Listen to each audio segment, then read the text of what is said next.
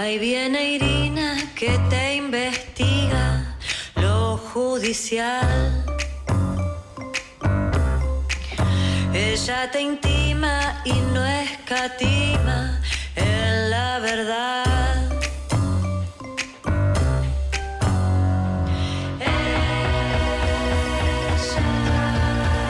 ¿Quién?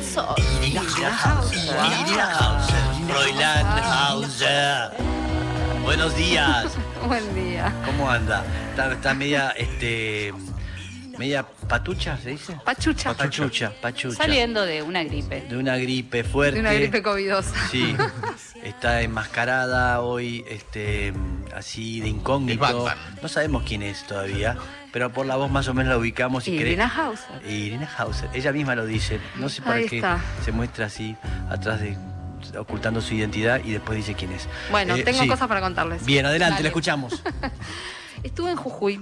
Sí, Eh, sí, la vimos. Espectacular. Estuve en Jujuy eh, por varias razones. Eh, por un lado, llegué cuando Milagro Sala estaba internada, pero justo mientras yo estaba allá le dieron el alta, eh, así que tuve la oportunidad de verla. Pero además estuve con referentes de muchas organizaciones sociales y mm, me encontré con una situación que se está viviendo en Jujuy que es realmente eh, muy preocupante. ¿Por qué? Porque ya como hemos visto con Mul- Milagro Sala, Jujuy es una especie de laboratorio del mal, vamos a llamarlo de alguna manera sintética, eh, y de las peores aberraciones judiciales, también ya que estamos hablando eh, sobre, sobre la temática.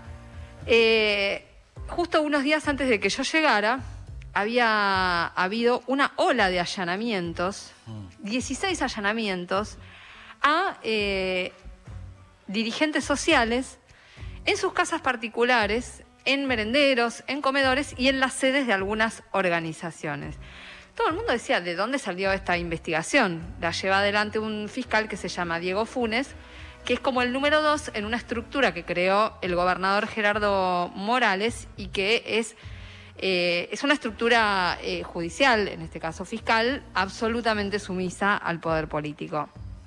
No hay ninguna distinción entre uno y otro. Eh, esa investigación la, la- la inicia Funes y todo el mundo creía que había empezado ahí en los allanamientos. Los allanamientos fueron una cosa bestial. O sea, no es voy, te golpeo la puerta de tu casa a ver Sí. si tenés algún eh, documento. Mm. Eh, vamos a ir escuchando algunos testimonios que tengo sobre esto. La historia está dividida, que les voy a contar, está dividida en dos partes. Eh, una tiene que ver con los allanamientos y otra cosa tiene que ver con algo que se descubrió estos días, que es que además de todo, las organizaciones fueron infiltradas Mm. por el Ministerio de Seguridad de Gerardo Morales. Eh, la primera persona a la que vamos a, escuchar es Gonzalo Maurín, es un referente de Nuestra América y es uno de los que fueron allanados. tipo 7 de la mañana allanaron mi casa eh, con una orden de- del fiscal eh, Diego Funes y el juez Fernández, donde lo que decía era que por orden de investigación allanaron nuestra casa. Eh, bueno, acá se nos, se nos acusa eh, de asociación ilícita este, y extorsión. Eh, bueno, nosotros la verdad que es algo que tuvieron como tres horas en mi casa, de manera bien violenta y prepotente entrando para, para dar vuelta a todos lo- los papeles, mi casa, mi habitación. Se llevaron secuestrado celular, mi PC y también las de mi hermano que viven también ahí en mi casa. Se llevaron todo eso y bueno, pendrive y, todo, agendas personales. Bueno, se llevaron todo tratando de buscar algo que la verdad que, no sé lo que buscaban, ¿no? De hecho tengo biblioteca y, y revisaban los libros, abrían los libros, revisaban. Y la verdad que entendemos que Gerardo Morales no busca de alguna manera generar una cortina de humo cuando la discusión que veníamos dando acá y denunciándolo a él por los 82 mil planes que, que maneja el gobernador, que, no- que nadie da explicación de eso. Bueno, ¿de qué los acusan? Nadie sabe muy bien, eh, pero en esa orden del fiscal decía asociación ilícita y extorsión. Sí. Fue justo por los mismos días en que se instalaba públicamente una discusión sobre quién debe manejar los planes sociales o cuál sería la mejor forma de manejar los planes sociales. Una cosa es discutirlo a nivel nacional, una cosa es discutirlo en la ciudad de Buenos Aires, otra cosa es que se discuta en Jujuy, Mm. donde lo que sucede es esto, que la mayor parte de los planes sociales los maneja el gobernador, pero acusa a las organizaciones sociales Mm. Claro.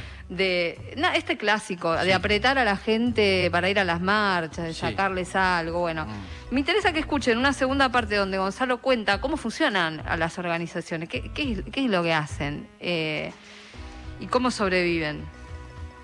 Decimos que el gobernador Gerardo Morales también criminaliza la pobreza en la provincia de Jujuy, ya que no, no- no nos persigue eh, a los trabajadores de la economía popular, a los sectores más vulnerados y, de alguna manera más excluidos, que no contamos con, un empleo, con, con salario fijo, con, con aportes jubilatorios, que nos reinventamos el trabajo de la economía popular en todas estas cooperativas y espacios de laburo que nos vamos generando y como nos organizamos de esa manera también para poder sostener y bancar los espacios sociocomunitarios, bancar todos los espacios o alquilarnos algún local para poder trabajar. eh, de alguna manera el gobierno de la provincia de Jujuy eh, ahora dice que si los pobres nos organizamos, ya sea con bonos, ya sea con, con de alguna manera este, rifas o aportes que hacen los compañeros para poder seguir sosteniendo y bancando los, los- espacios sociocomunitarios como los merenderos o los comedores que no tienen azúcar, eh, leche, en fin, porque los CUMPA no quieren cerrar los merenderos y comedores porque cuando le caen eh, niños, niñas o, familias o ancianos eh, que lo tienen para comer, se le parte el corazón decirle que- que van a cerrar. Entonces, de alguna manera, eso existe, eso sucede y, y nos organizamos de esa manera. Pero parece que si nos organizamos los pobres, eso, esa asoci- asociación ilícita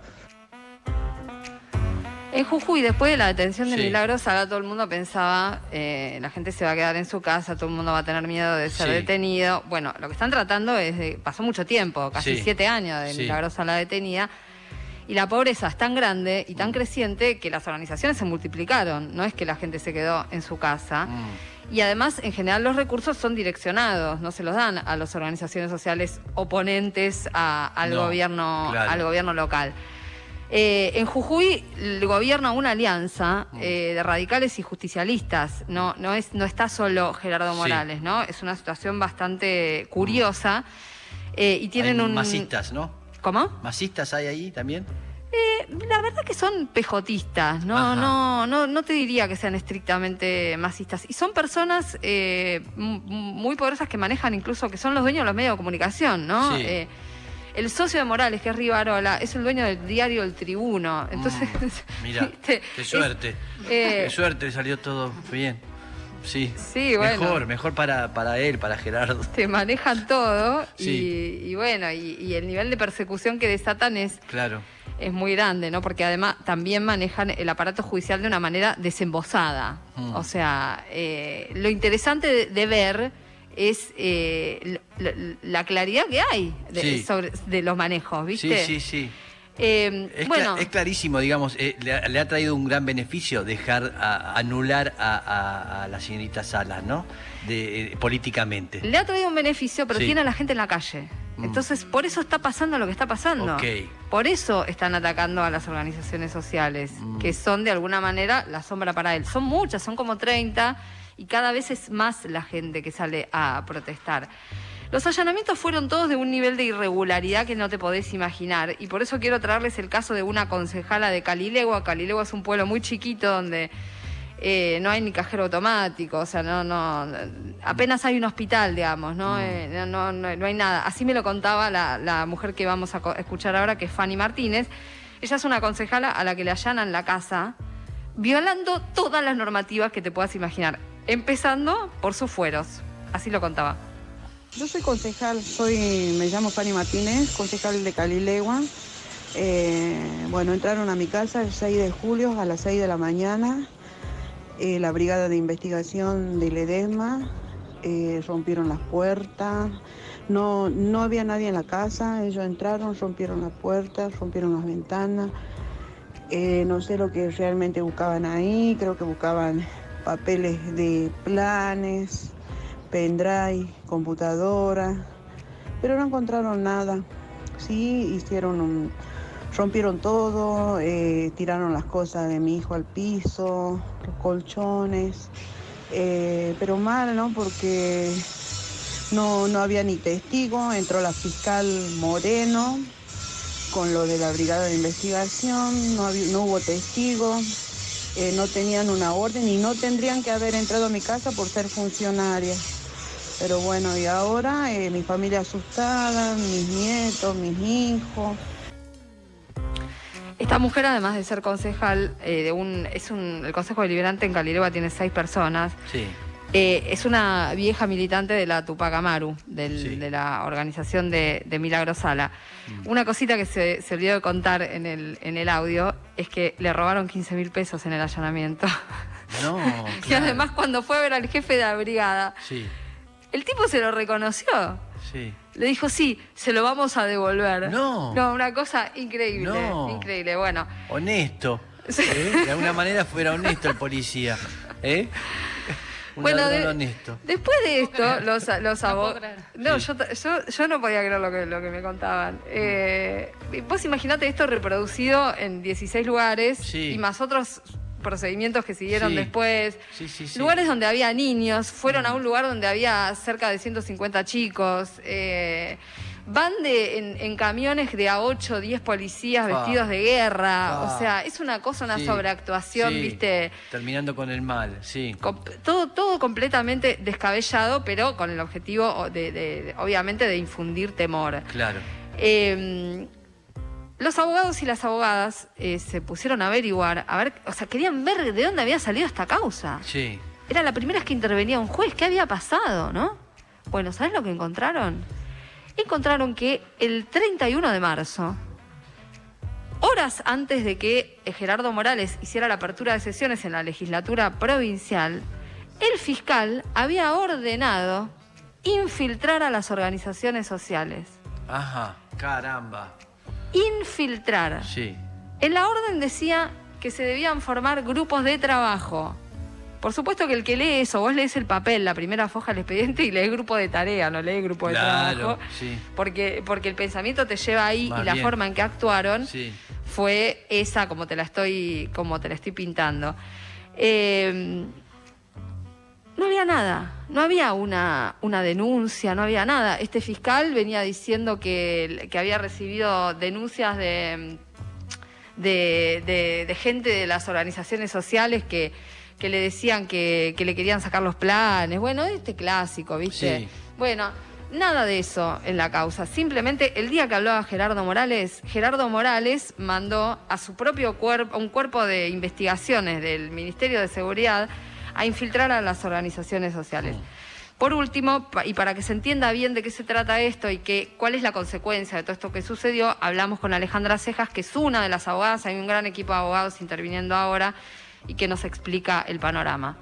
Se inicia una causa eh, contra referentes y miembros de organizaciones sociales en Jujuy en virtud del pedido de un fiscal de, del MPA que le pide a- al Ministerio de Seguridad para que tenga tareas de infiltración y de, y de armado de grupos de tareas para para estar presentes el día que Gerardo Morales daba el discurso inaugural en la apertura de sesiones el primero de abril del 2022. Esto lo hace el 31 de marzo a la noche.